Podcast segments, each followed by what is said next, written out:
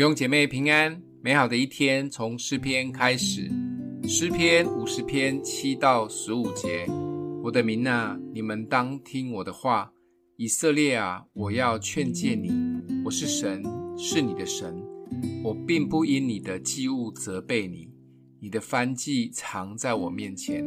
我不从你家中取公牛，也不从你圈内取山羊，因为树林中的百兽是我的。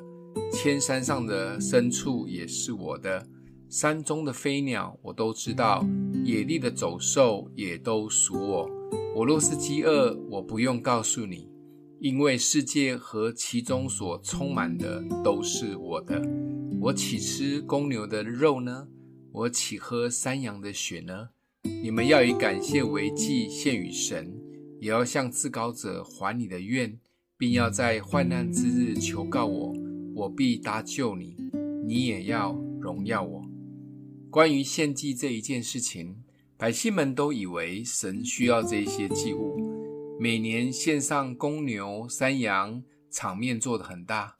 当然，神也不会责备大家大费周章的摆上的东西，只是神要大大的劝诫，外在的献祭真的没有那么重要。因为一切都是他造的，他什么都不缺，表面功夫真的不用做那么多，他也不需要讨拍，他渴望的是信靠他的人用心灵与诚实的祭拜献祭，带着真实的感谢，用实际的行动回应他。他要的是从心里面发出的祭。教会有时候办了很多的活动，场面也搞得热热闹闹的。但有多少人是因着这个活动可以更爱神，更愿意悔改自洁，还是只是来参加活动热闹一下？我们献祭的核心是什么？是愿意悔改，献上感谢，用实际的行动回应荣耀他的名。就像每个礼拜天，当我们分别时间给神来敬拜，核心的重点就是来到主的面前悔改自洁。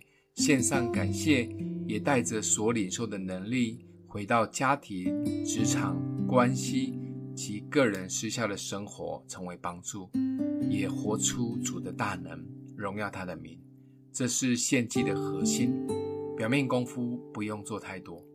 今天默想的经文，并要在患难之日求告我，我必搭救你，你也要荣耀我。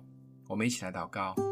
阿们的父，你是用心灵与诚实敬拜的神，帮助我们带着谦卑感谢的心来到你面前，也得着属天的信心及能力来面对每天的生活。